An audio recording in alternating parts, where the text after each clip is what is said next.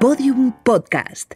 Lo mejor está por escuchar. Hola criminópatas, soy Clara Tiscar y hoy os voy a contar una historia que tiene desde el principio todas las cartas sobre la mesa. Sabemos quién es la víctima y quién es el verdugo. La pregunta es, ¿se trata de un homicidio intencionado?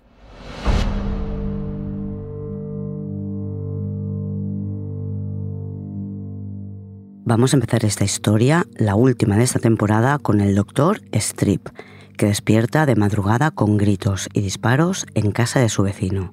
Llama a seguridad y sale al balcón desde donde escucha más gritos y...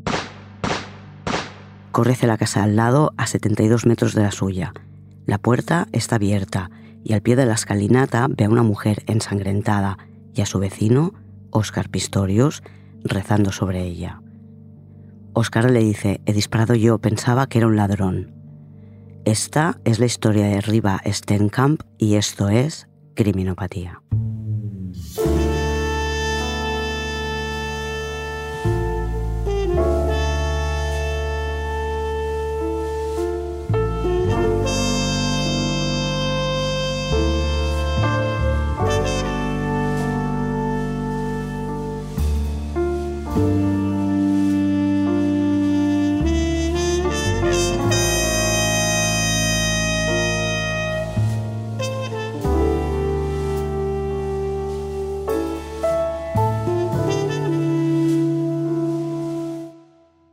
Es jueves 14 de febrero de 2013. Estamos en Pretoria, Sudáfrica, en una urbanización de lujo llamada Silver Boots.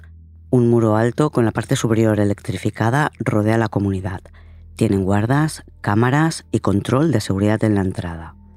Poco después de las 3 de la mañana, los vigilantes de seguridad reciben varias llamadas avisando de que se han oído disparos.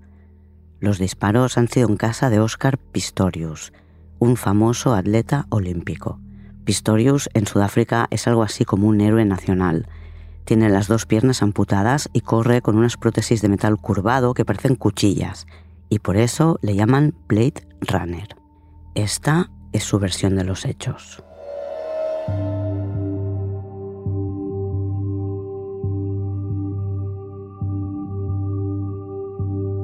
Riva Stenkamp, de 29 años, y Oscar Pistorius, de 27, salen juntos desde mediados de noviembre de 2012, hace tres meses. Riva es modelo y ha estudiado Derecho. Además de salir en portadas de revista y de ser considerada una de las 100 mujeres más sexys del mundo por alguna de estas revistas, una que no las ha comportado hasta que se tiñó de rubia, Riva trabaja como asistente legal el paso previo para poder obtener la experiencia requerida y ejercer la abogacía. Su sueño es abrir un despacho centrado en defender a mujeres víctimas de abusos. Antes de Oscar ha tenido una relación abusiva con un jockey famoso. Ella también montaba a caballo, pero a los 20 años cayó y se rompió la espalda, lo que la tuvo más de dos meses en cama y la obligó a dejar de montar. Esa noche, la del miércoles 13 de febrero, anterior a San Valentín, que es uno de los días preferidos de Riva, se queda a dormir en casa de Oscar. Unas horas antes, Riva envía un mensaje a Pistorius en el que le dice que es una persona increíble con muchas cualidades y que por él siente más que aprecio. Es quizás la preparación del camino para decirle que le quiere. Él le contesta que se queda a dormir si le apetece. Riva pasa por una tienda para comprar unos marcos de fotos para regalarle a Oscar y va hacia su casa con un vestido negro de tirantes. Riva llega a la hora de cenar. La grabación de las cámaras de seguridad de la entrada de Silver Boots indica que son las ocho y cuarto. Junto a los marcos, Riva le regala a Oscar una postal en la que dice, Hoy es un buen día para decir que te quiero. Cenan y a las 10 ya están en la habitación, él viendo la tele y ella haciendo ejercicios de yoga. Poco después de las 3 de la madrugada, Oscar despierta agobiado por la humedad y el calor. A oscuras, Riva le pregunta si tiene problemas para dormir. Oscar se levanta de la cama, junto a ella están sus prótesis, pero no se las pone. Va hacia el balcón, donde tiene un par de grandes ventiladores para meterlos en la habitación. Cuando deja el primer ventilador en la habitación, todavía a oscuras, oye un ruido que proviene del baño. Es la ventana está convencido de que hay un intruso que ha aprovechado una escalera que han dejado unos obreros junto a la casa y ha subido por ella hasta la ventana del baño. La puerta de su habitación está cerrada. Al baño se accede por un pasillo lleno de armarios, dentro mismo de la habitación. Pistorius coge su pistola, que está al lado de la cama, junto a las prótesis. Va al baño mientras le susurra arriba que llame a la policía. Oscar, que está amputado por debajo de las rodillas, camina sobre sus muñones hacia el baño y ve la ventana abierta. En el baño está la zona de espejo con los lavamanos y una bañera de hidromasaje. No hay nadie. El inodoro está en un cubículo separado por una puerta que está cerrada. Cree que el intruso está en el aseo. Lo confirma al escuchar un ruido dentro. Pistorius, a unos tres metros de distancia y a oscuras, dispara cuatro veces. Las cuatro balas atraviesan la puerta, todas por debajo de la altura del pomo. Oscar grita arriba que llame a la policía, pero ella no responde. Sale del baño sin dejar de apuntar hacia la puerta. Recorre el pasillo hacia atrás y cuando llega a la habitación ve que Riva no está en la cama. Corre hacia el baño e intenta abrir la puerta, pero está cerrada con llave. Cuando llegue la policía encontrarán la pistola en el baño. Por tanto, podemos deducir que Oscar ha ido a la cama, ha visto que Riva no estaba y no ha soltado la pistola hasta llegar de nuevo al baño para intentar abrir la puerta. La puerta está cerrada con llave y Oscar, con sus muñones, no es capaz de darle una buena patada. Regresa a la habitación y sale al balcón desde donde pide ayuda a gritos. Se pone las prótesis y vuelve al baño donde intenta derribar la puerta de una patada. Nada que hacer. En la habitación de nuevo toma un bate de cricket, firmado por Herschel Gibbs, que flipará cuando vea un bate firmado por él en el juicio. Con el bate, Pistorius corre otra vez hacia el baño donde le da unos cuantos golpes a la puerta para sacar una tabla de la madera por donde meter la mano y coger la llave que está puesta en la cerradura por dentro. Cuando abre la puerta ve arriba, caída sobre el inodoro. Todavía respira. Ve el teléfono arriba en el suelo e intenta desbloquearlo para llamar, pero no se sabe el código. De nuevo en la habitación, con su teléfono, llama al gerente de la urbanización, Johann Stander. Son las 3 y 18 minutos. Abre la puerta de la habitación, que había cerrado con llave antes de acostarse, y atraviesa varios pasillos hasta llegar a la escalinata que conduce a la planta inferior. La baja y va corriendo a abrir la puerta porque cree que después, con ribambrazos, será más complicado. Justo después de abrirla entran los primeros guardas de seguridad. Después os cuento sus declaraciones. Esta es la versión de Pistorius. Oscar va de nuevo a su habitación en el piso superior, toma arriba en sus brazos y la baja por las escaleras. Johann Stander, el gerente de la urbanización, que también ha llegado, junto a su hija, le dice que la deje en el suelo, que la ambulancia ya está de camino. Clarice Stander, hija del gerente, sugiere hacerle un torniquete en el brazo, que es lo que ven que sangra. Alguno de ellos va a la despensa y vuelve con bolsas y cinta para hacerle el torniquete. Llega el doctor Johann Strip, cuya casa está a 72 metros de la de Pistorius. Pistorius está intentando abrirle la boca arriba para que respire mejor. El doctor Strip, que es radiólogo, le hace una maniobra para abrir las vías respiratorias, pero ve que ni respira ni tiene pulso. En sus ojos puede observar las pupilas fijas y dilatadas y la córnea que empieza a estar de color blanquecino porque se seca, lo que indica que está muerta. Aquí la versión de Strip difiere de la de Pistorius. Según el atleta, le gritó al doctor que se fuera porque le dio la sensación de que no tenía ni idea de lo que estaba haciendo. Según el doctor Strip, no fue él quien se marchó de la casa, sino Pistorius, que subió al piso superior. El doctor Strip ve una herida de bala en el brazo derecho, una en el muslo y en el suelo ve tejido cerebral, por lo que, aunque no la ve, sabe que tiene también una herida en la cabeza. Cuando llega la ambulancia, certifican la muerte de Riva y le piden a Oscar Pistorius algún documento de la víctima para poder identificarla formalmente. Pistorius sube a la habitación y baja con el bolso de Riva. A las 3.55 llega la policía y aparta a Pistorius de la escena. Le llevan al garaje donde le toman fotos en pantalón corto con las prótesis ensangrentadas. Pistorius vomita y pide limpiarse la sangre. No es la primera vez que la policía acude a casa de Oscar Pistorius. Otras veces han tenido que ir por discusiones, peleas y gritos.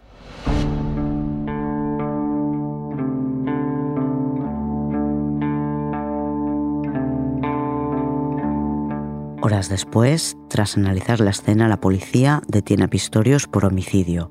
No creen que disparara pensando que era un ladrón. Le llevan al calabozo y a las pocas horas realizan la acusación oficial. El héroe de Sudáfrica, el primer amputado de las dos piernas que compitió en unos Juegos Olímpicos, está acusado de asesinato. En un primer momento, la Fiscalía niega la fianza. Las consecuencias son inmediatas para Pistorius, no solo está en la cárcel, las marcas rescinden sus contratos y su imagen empieza a desaparecer de los carteles de las calles y de los anuncios de televisión. Una marca está a punto de lanzar una publicidad con Pistorius y un eslogan que rezaba Soy una bala en la recámara. En el baño, la policía encuentra la pistola sobre una alfombrilla de ducha de color gris. También encuentran el teléfono móvil de Riva y el bate de cricket que está ensangrentado. Hay sangre en el suelo del aseo, en el baño y algunas salpicaduras en los escalones y la pared de la escalinata que baja a la planta baja. A la policía le parece que Riva recibió los disparos desnuda. El vestido negro con el que la han encontrado, el mismo con el que llegó a casa de Pistorius, no tiene tanta sangre como cabría esperar viendo lo que había en el suelo. Tampoco tiene ningún agujero de bala y ha recibido un balazo en una zona cubierta en principio por el vestido negro. En la habitación de Pistorius, la policía también encuentra un rifle de aire comprimido. No tiene permiso para tener ninguna de estas armas. La autopsia determina que Riva recibió tres disparos, los dos primeros posiblemente mientras estaba de pie tras la puerta del baño. El tercero, en la cabeza, lo recibió al caer tras los dos primeros impactos. Las balas fueron disparadas más o menos a la misma altura, pero Riva estaba caída. Las balas con las que disparó Oscar Pistorius son Black Talon. Cuando impactan se abren como si fueran una flor, por lo que el daño es mucho mayor que con balas normales. El informe del forense pone un poco en duda la cronología de Oscar porque indica que Riva cenó un par de horas antes de morir y según Pistorius llevaban ya unas cinco horas en la cama cuando se despertó a poner los ventiladores. No hay detalles o no los he encontrado sobre si la cama indicaba que hubieran estado durmiendo dos personas en ella o dónde estaba la ropa que Riva llevaba al llegar a la casa. Sabemos que llevaba el vestido negro, que a la policía le parece que no podía llevar puesto en el momento en que recibió los disparos y poco más. Cinco días después, el 19 de febrero, a 1.100 kilómetros de Pretoria, en la ciudad natal de Riva Stenkamp, Port Elizabeth, su familia y los más íntimos se despiden de ella en un funeral súper privado al que hay que acceder con invitación. El 22 de febrero, de nuevo en Pretoria, tras tres días de vistas, se decide si dejan a Pistorius en libertad bajo fianza. El fiscal habla de crimen premeditado y alega riesgo de fuga porque Pistorius tiene casa en Italia. Pero acaban dejándole en libertad por una fianza de un millón de RAN, unos 100.000 euros.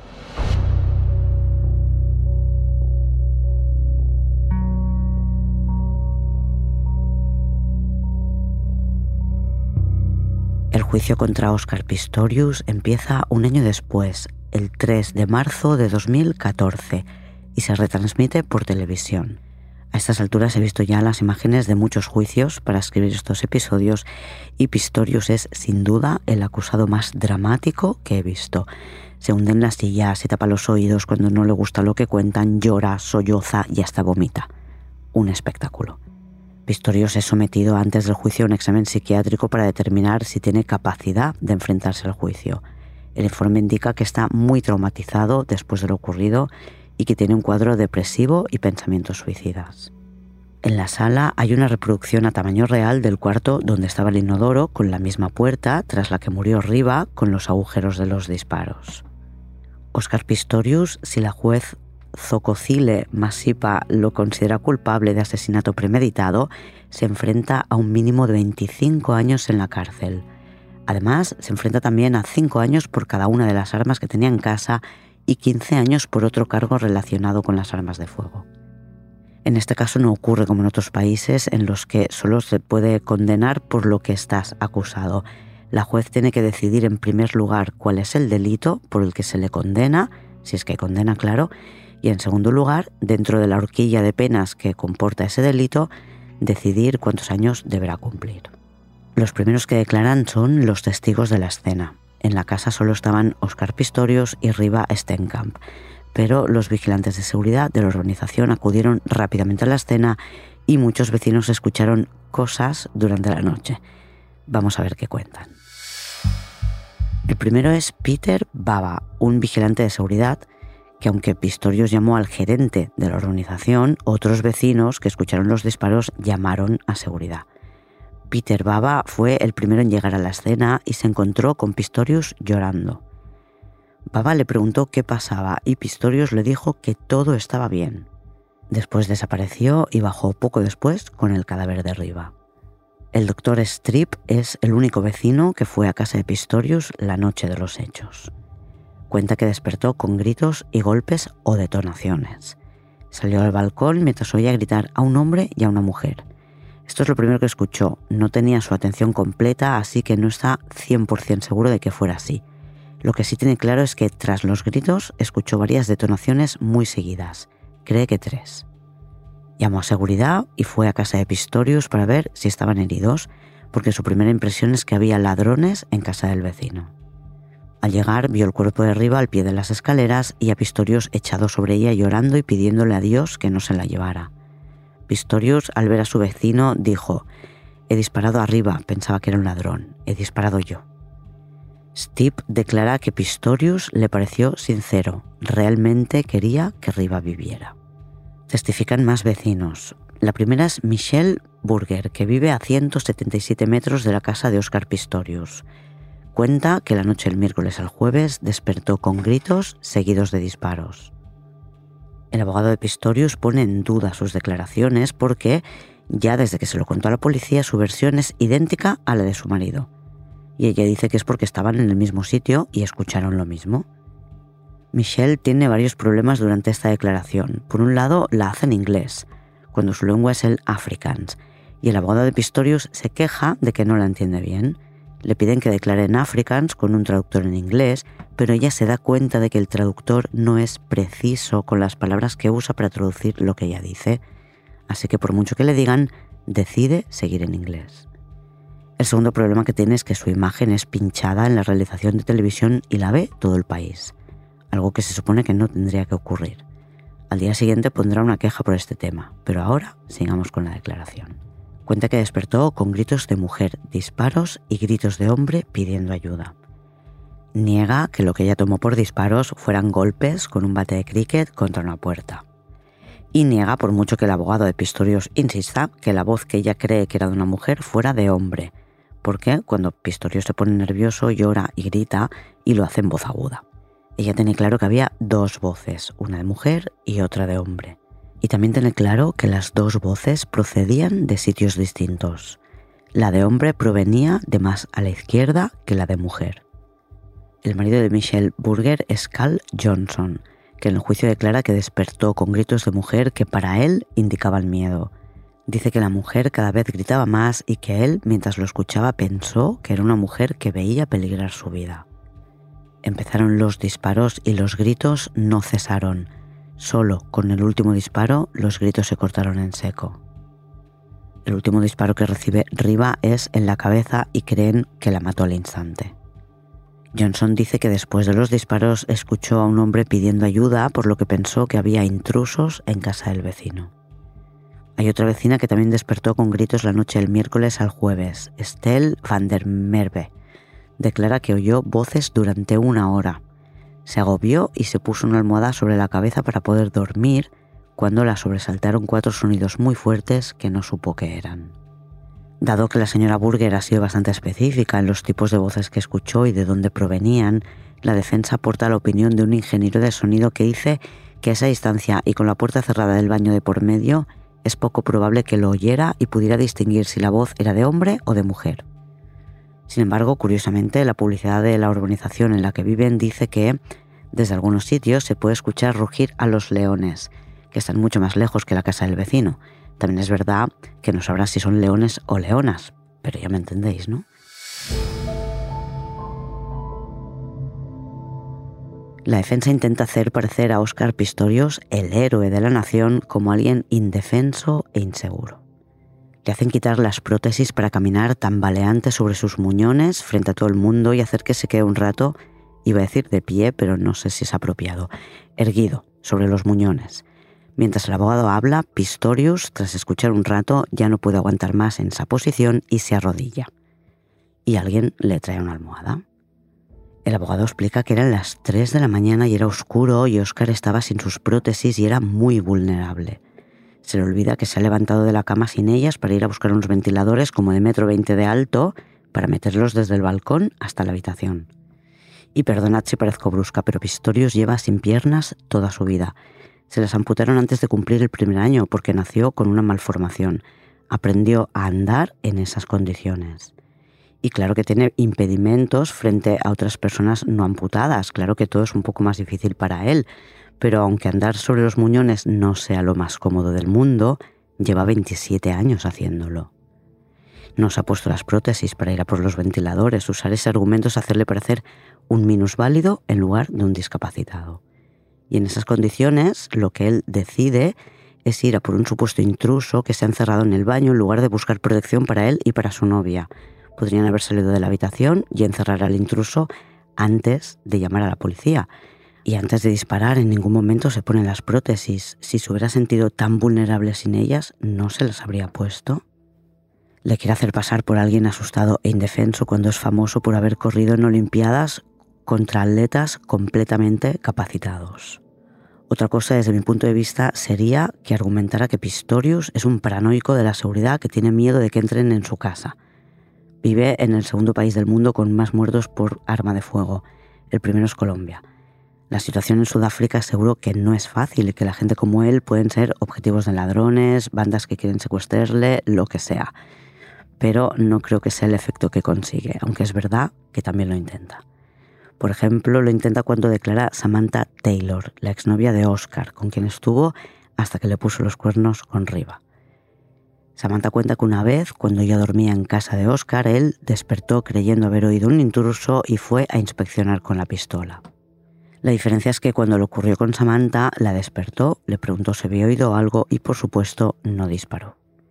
Samantha declara que aunque le prometió que no dormiría junto a su pistola, Oscar siempre la tenía a mano si no la dejaba en el suelo, junto a sus prótesis, la tenía en el cajón de la mesita de noche. La fiscalía argumenta que el crimen fue deliberado, quizá no premeditado con antelación, pero sí deliberado tras una discusión. Es más, dice que Oscar tiene un comportamiento abusivo con Riva. Era celoso, controlador y muchos creen que en la intimidad violento. Aunque de todos los mensajes que analizan, la inmensa mayoría, el 90%, son inofensivos, propios de dos personas que tienen una relación, hay conversaciones en las que se desprende que Riva tiene reticencias sobre la personalidad de Oscar, como cuando le dice que a veces tiene miedo de él y de la forma como la machaca. Amigos de Riva declaran que han visto a Oscar enfadarse en una discoteca tras ver a Riva hablar con un chico al que él no conoce y que Riva no le presentó. Tras el incidente se la llevó agarrada del brazo. La fiscalía presenta otros testigos que muestran la personalidad de Pistorius, que ya había sido multado previamente por uso indebido de armas.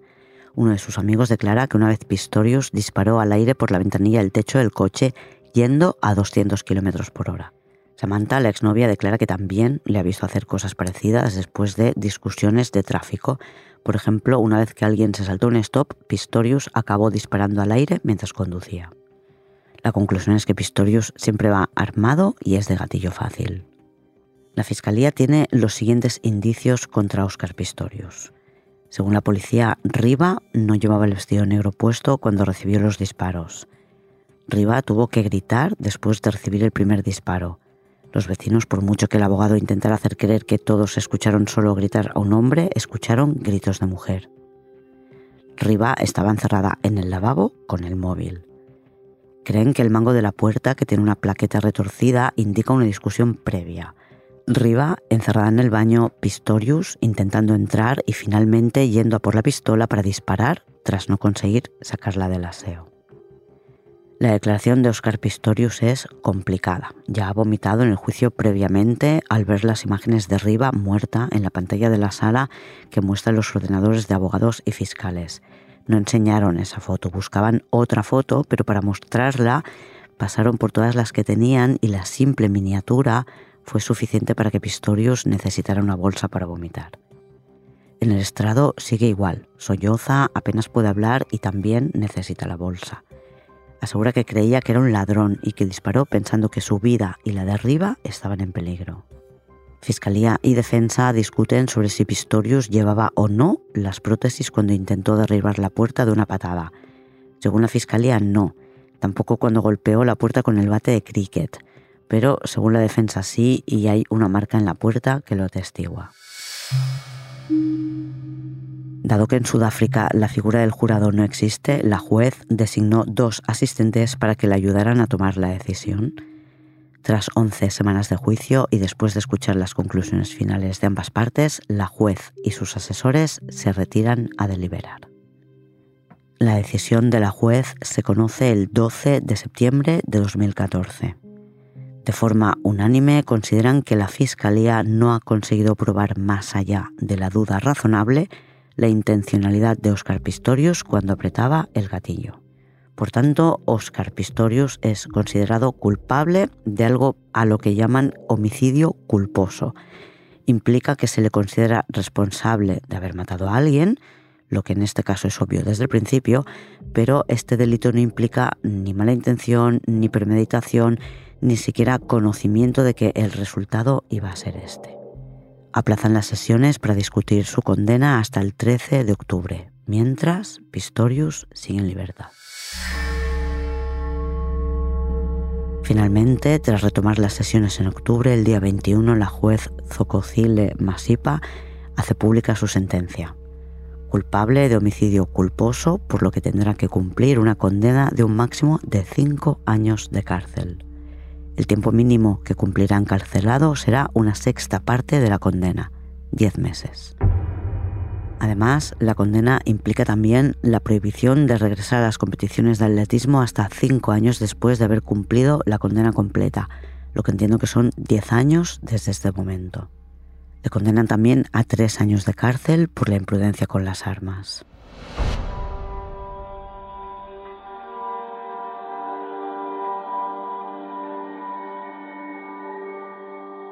En verano de 2015, tras pasar 10 meses en la cárcel, inician los trámites para su libertad condicional, que es aplazada por discusiones legales sobre si ha cumplido ya una sexta parte o no de la condena.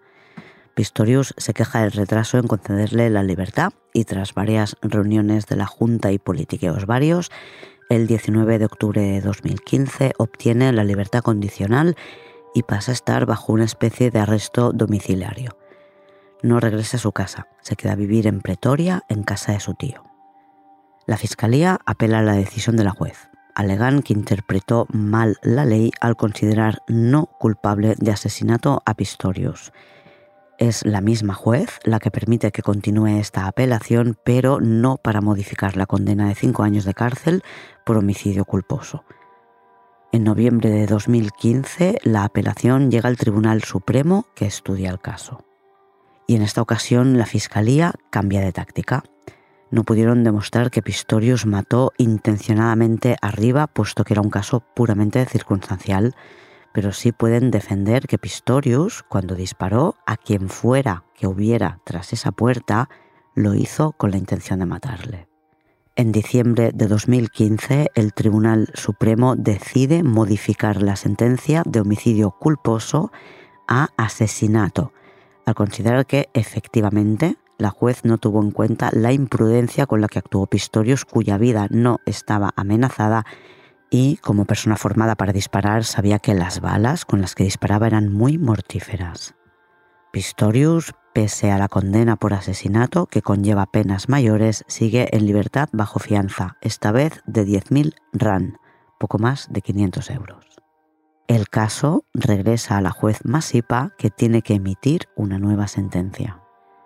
Medio año después, en julio de 2016, la juez Masipa condena a Pistorius a seis años de cárcel por asesinato. La indignación es máxima porque este delito conlleva penas mínimas de 15 años y eso es lo que solicitaba la Fiscalía. Masipa, la juez, alega que Pistorius ya ha pasado un año en la cárcel y que lo que hizo le produce muchos remordimientos. La fiscalía apela de nuevo, por supuesto. En 2016 se publica un libro sobre este caso, firmado por los hermanos Thomas y Calvin Mullen. expertos en pruebas forenses. Escribieron ya un libro sobre Ingelots, que es un caso que os conté en el episodio 60. Y en 2016 publican este libro sobre la muerte de Riva Stenkamp, en el que presentan la teoría que Riva recibió golpes en la espalda causados por el bate de cricket, que es como un bate de béisbol, que todos conocemos mucho mejor, pero plano. La espalda de Riva tiene dos heridas producidas por golpes que tienen la forma de la esquina del bate de cricket. Os dejo una foto en el blog para que podáis comprobarlo. Esta podría ser la pieza que ayudara a ver el puzzle casi completo. Su hipótesis es que Riva y Oscar discutieron. Oscar se puso violento, golpeó arriba con el bate de cricket y la persiguió hasta el baño donde ella se encerró. Él, dado que no podía hacerla salir de allí, disparó con la pistola. Esto explicaría por qué Riva estaba en el baño cerrada con llave y por qué se había llevado su teléfono móvil con ella no hizo ninguna llamada desde el teléfono. Y por supuesto explica los gritos de antes, durante y después de los disparos. Creo que a los maltratadores les podemos meter en dos sacos en función de lo que hacen una vez han agredido. Los hay que culpan a la víctima, mira lo que me has hecho hacer. Y los hay que se arrepienten y prometen no volver a hacerlo más.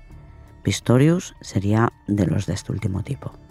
En noviembre de 2017 el Tribunal Supremo emite su veredicto tras el estudio de la nueva apelación. Oscar Pistorius no está en la sala el día que se hace pública la sentencia. Tienen en cuenta el tiempo que ha pasado ya en la cárcel y la nueva pena que imponen a Oscar Pistorius es de 13 años y 5 meses. Esta vez sí regresa a prisión.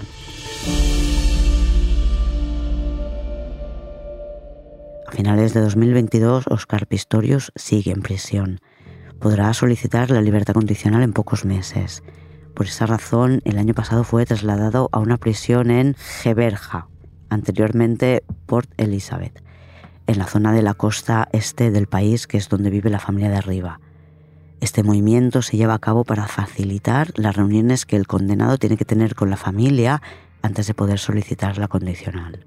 Es un proceso de justicia restaurativa por el que antes de solicitar la condicional tiene que reconocer el daño que ha causado y hablar de ello con las víctimas o familiares. June, la madre de Riva, ya la ha perdonado, pero cree que Barry, el padre, todavía tiene muchas preguntas que hacerle. Barry Stenkamp y Oscar Pistorius se reunieron en julio de 2022 y probablemente tendrán que volver a hacerlo antes de que el tribunal decida sobre la posible libertad que llegará probablemente en algún momento de 2023.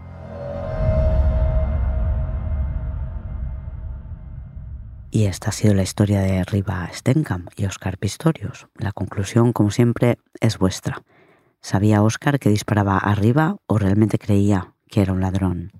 Esta ha sido, además, la última historia del año. Criminopatía va a hacer un pequeño descanso en el mes de enero y volverá el 2 de febrero con una nueva temporada con episodios quincenales. El primer y el tercer jueves de cada mes, en todas las plataformas de podcast, tendréis un nuevo episodio de Criminopatía producido por Podium Podcast. El segundo y el cuarto jueves de cada mes tendréis episodio en el Club de Fans y os podéis apuntar en criminopatía.com barra fans. Criminopatía está en Twitter, Instagram y Facebook y si queréis información de primera mano podéis apuntaros a la lista de correo en la web de Criminopatía. Lo que ocurre es que recibís un correo cada semana con el episodio y mis comentarios más personales sobre este caso. Nada más por hoy. Hasta la próxima, criminópatas. Criminopatía es una serie producida por Podium Podcast.